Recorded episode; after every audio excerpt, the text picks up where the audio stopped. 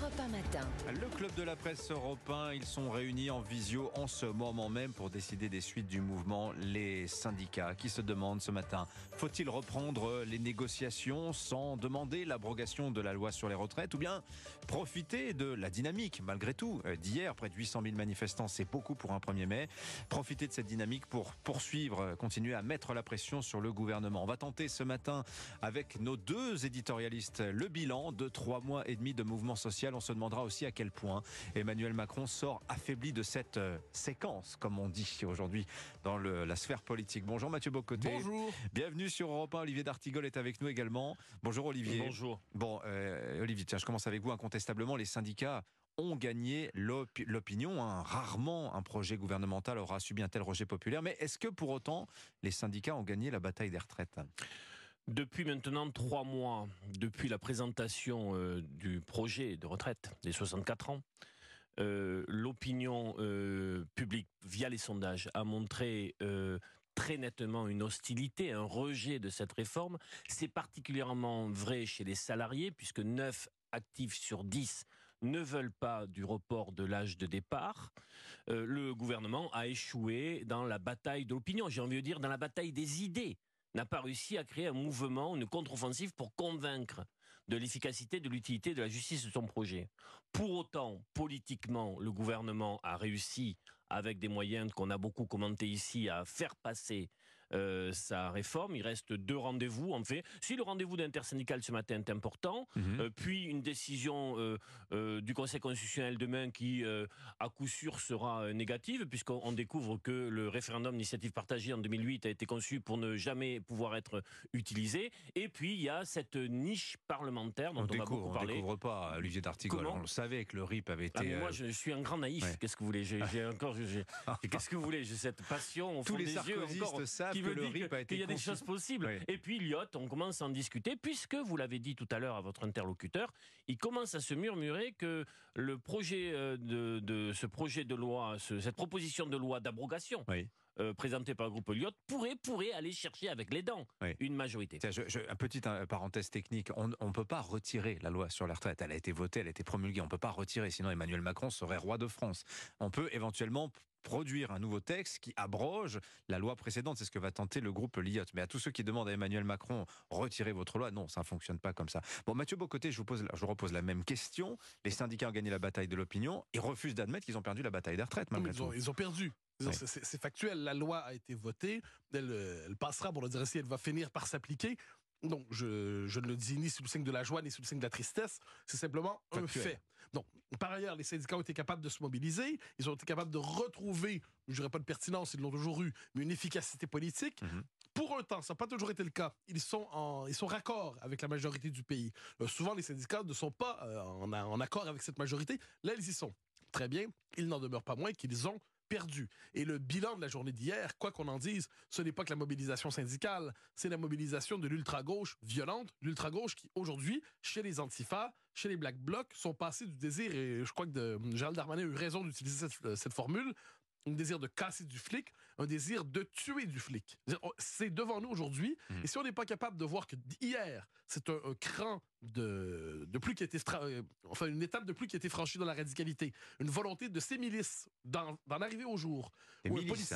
Ah ben oui, bien sûr, ce sont des milices d'ultra-gauche, qui sont organisées beaucoup plus qu'on le dit d'ailleurs. Hein. Moi, l'espèce de, légende urbaine du, Black Bloc et des Antifas, qui seraient des structures purement horizontales, sans véritable densité organisationnelle, il faut, faut arrêter avec ça et qui veut, le jour où il y aura un policier qui sera tué, ce ne sera pas un dérapage, ce sera l'aboutissement d'une stratégie. Vous, vous pensez que ce n'est pas si un policier est tué, ça arrivera un jour Lorsqu'on lance un cocktail Molotov sur un policier, c'est qu'on a l'intention de le tuer. Il faut, arrêter de se conter des histoires. Donc le jour où ça va arriver, dans six mois, dans un an, dans, quand sais-je, ça sera le fruit d'une stratégie. Ça sera pas le fruit d'un dérapage. Ça, il faut jamais l'oublier. Et je pense que quand la journée d'hier ne se réduit pas aux manifestations de l'ultra-gauche. Les manifestations populaires étaient significatives, elles doivent être notées, mais on ne peut pas faire semblant que c'était simplement à la marge cette intervention de l'ultra-gauche. Ah bah tiens, justement, Olivier D'Artigal, je voudrais vous faire réagir sur ce point très précis euh, des violences, des casseurs qui font de l'ombre au mouvement syndical. Bon, les syndicats, comment dire, euh, refusent de prendre leur part de responsabilité sur cette casse-là en disant c'est pas nous. Regardez d'ailleurs, les policiers ont coupé le cortège en deux. C'était à l'avant du cortège parisien, c'était pas nous. Mais euh, la responsabilité plus globale de cette euh, casse, c'est indiscutablement, pour hein. bien connaître ces cortèges, indiscutablement, hier, on a vécu quelque chose de totalement inédit et de d'extrêmement grave. D'inédit? D'inédit, oui, parce qu'on n'a jamais vu une telle concentration. Mais de la il y en a, non, mais d'inédit, je, je, vous le dis, je connais bien, ça commence de. C'est depuis 2016 cette histoire, loi travail, où le 1er mai du 2016 est totalement euh, pourri par les casseurs. Mais hier, les témoignages qu'on a des services d'ordre des syndicats, des fonctionnaires de police, euh, du renseignement intérieur, nous dit que la, la, concentration, le nombre, la radicalité dans la violence pour tuer du flic euh, a euh, franchi un cran inédit c'est extrêmement grave parce que d'abord tout vous partagez l'analyse de Mathieu Bocoté. Oui, parce hein. que pour moi les fonctionnaires de police sont les fils du peuple. Ils sont euh, le recrutement d'un agent de police aujourd'hui c'est dans les milieux populaires. Il gagne peu, il a des conditions de travail euh, très dures, il a des conditions de travail très dures, et euh, la, la, la, manière dont il doit faire face aujourd'hui au désordre de la société, ils sont en première ligne pour notamment faire face aux, aux casseurs violents. Vous savez, les, les, les casseurs et les ultra-violents et les Black Blocs, hier, ils ont attaqué le stand du Parti communiste français avec des bombes agricoles. Il y a des militants dont, qui ont été brûlés. Euh, qui sont partis à l'hôpital. Des militants du Parti communiste ont été brûlés. Oui, vous avez, euh, il y a eu des. Euh, bah, c'est une information, hein. Non, vous, avez, euh, c'est dans, c'est dans l'UMA aujourd'hui. Vous avez, je crois, quelque chose dans, dans, dans l'AFP. Donc, ces gens-là ne sont pas là pour s'opposer à la réforme des retraites. Comme à Sainte-Soline, ils ne sont pas là concernant la gestion de l'eau et sa répartition. Ils sont là pour créer le chaos et le désordre. Je pose simplement une question il y a euh, les, les, services d'ordre des syndicats font ce qu'ils peuvent, mais ils ne peuvent pas, ils n'ont pas les moyens de faire face aujourd'hui à cette ultra-violence qui est organisée, puisque ce sont des professionnels du chaos et du désordre. Je pose une question. C'est depuis 2016. Est-ce que l'exécutif peut créer les conditions, parce qu'il en va de sa responsabilité, de permettre au mouvement social de manifester dans la sécurité, qu'on puisse repartir dans les cortèges avec nos enfants sur les épaules? Parce que normalement, un 1er mai, ben, c'est euh, le brin de muguet au vent. Mathieu Bocoté. Oui, alors je me permettrai de, de reprendre amicalement Olivier D'Artigol lorsqu'il nous dit les policiers, ce sont les fils du peuple, on n'attaque pas ça. Mais même si c'était les fils de la bourgeoisie, hein, si je peux me permettre, même si c'était les fils de la bourgeoisie, on lance pas des cocktails Molotov sur les fils Vous de la bourgeoisie non reprendre. plus. Bon, alors euh, et moi, ce, ce qui me frappe à travers cela, c'est je dirais, le peu de curiosité d'une partie de la presse, le peu de curiosité peut-être aussi des services pour comprendre la dynamique de ces mouvements d'ultra-gauche. Euh, D'ailleurs, pas que des casseurs. Un casseur, c'est une méthode. Il pourrait avoir théoriquement des casseurs centristes, des casseurs sociodémocrates, des casseurs, ça pourrait théoriquement, euh, des casseurs sportifs.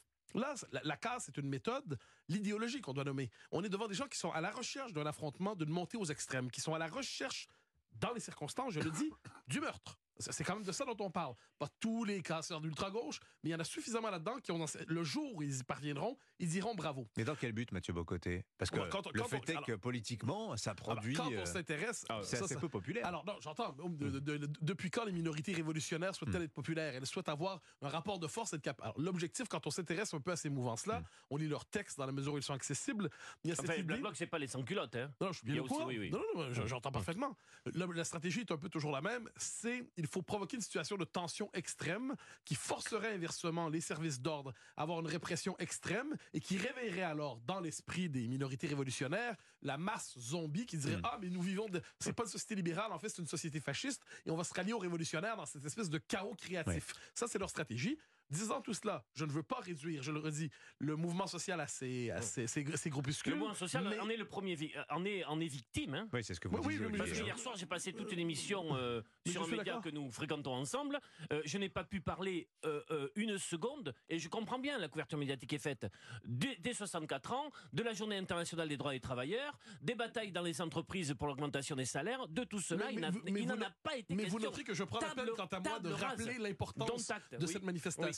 L'importance des revendications sociales qui étaient portées, tout ça était là. Sur le plan politique maintenant, sur, ah oui, euh, Dimitri. Rapidement, non, parce que, non, mais j'inscris ça en tout cas au bilan de ce, mouvement social, à savoir que le mouvement social finalement est victime aussi euh, de, de, ces violences. Je, voudrais qu'on parle également, Mathieu, je vous interromps dans votre raisonnement, mais c'est important aussi, euh, sur le, Emmanuel Macron, qui sort affaibli de cette séquence, ça n'est pas prendre parti que de dire ça, c'est assez objectif, mais justement, comment vous le trouvez Olivier D'Artigol, je, commence par vous. Comment vous trouvez Emmanuel Macron Quelques éléments que je pioche ça et là, après je laisse ça à votre, mmh. à votre, à votre sagacité. Dans l'opinion ce matin, donc journal libéral, on parle d'une impression d'un raidissement intellectuel d'Emmanuel Macron, d'un isolement, qui d'ailleurs est un peu la malédiction de, de, de, l'Élysée, que la performance individuelle de l'acteur Emmanuel Macron, aujourd'hui, bah, malheureusement, euh, ne suffit plus, voire le dessert totalement. Vous êtes d'accord Oui, dans cet article, il est dit que le macronisme repose essentiellement sur la performance individuelle de l'acteur studio.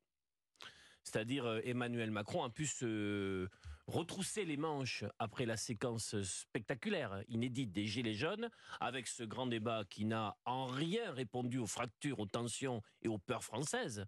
Mais ça a été, il faut lui accorder un numéro d'acteur studio. Sauf que euh, là, sur ce moment-là, il avait trouvé la martingale. Aujourd'hui, je trouve que le macronisme est fantomatique dans, sa, dans son incapacité depuis le début du second quinquennat. Mais on avait eu une alerte parce que j'ai souvenir que l'allocution de Victoire le soir du second tour était vide, ne, présentait aucun projet, aucune vision, aucun imaginaire politique. Et depuis euh, ce discours de second tour, un quinquennat, pourquoi faire?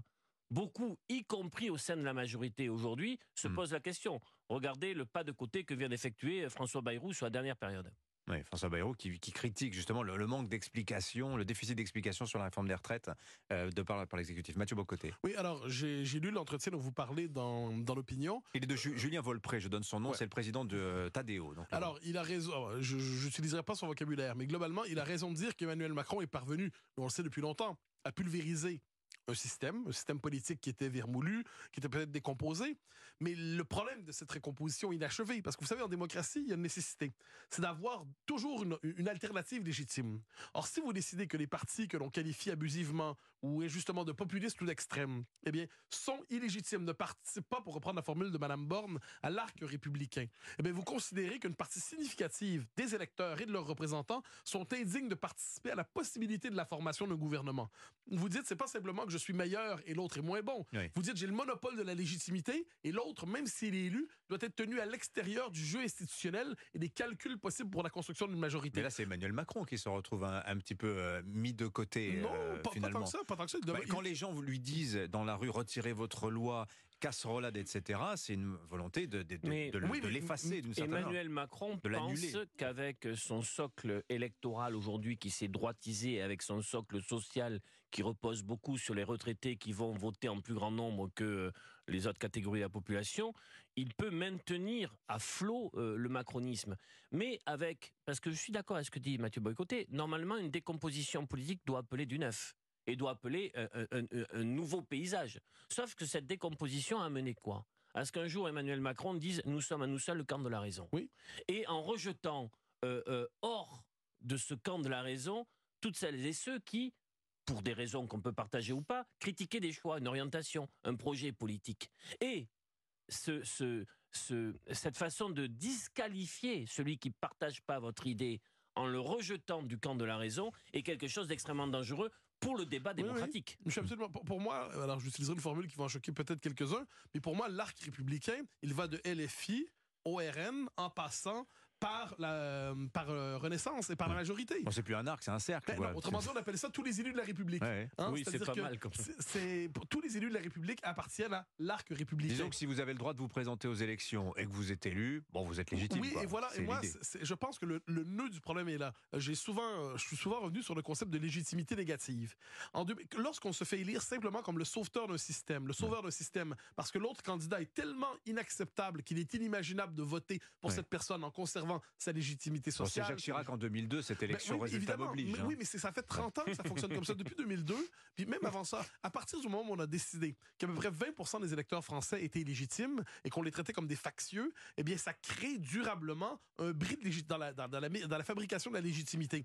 Et là, aujourd'hui, on est au point d'aboutissement de cela. Et tant qu'on n'acceptera pas la légitimité de tous les camps présents et leur droit chacun à porter une vision politique légitime, eh bien, on va, cette crise démocratique va se reproduire, va s'approfondir, va se radicaliser sans qu'on sache ce que ça va donner. Mais cette crise n'est pas appelée à se résoudre tant qu'on n'acceptera pas l'alternance et même l'alternative, Avec- la légitimité. Je complète le tableau finir. parce que nous sommes en début de, de journée. Il faut quand même passer cette journée pas totalement désespéré de tout pour pouvoir arriver à son issue, avec un phénomène de repolitisation dans la société. C'est-à-dire que ce n'est pas parce qu'il y a de l'abstention et parce qu'il y a de la colère, il y a aussi aujourd'hui, via la réforme des retraites, où on a beaucoup question- questionné le travail, son sens, euh, son, la- sa, soutenabilité, il y a une repolitisation dans la société française sur des sujets passionnants.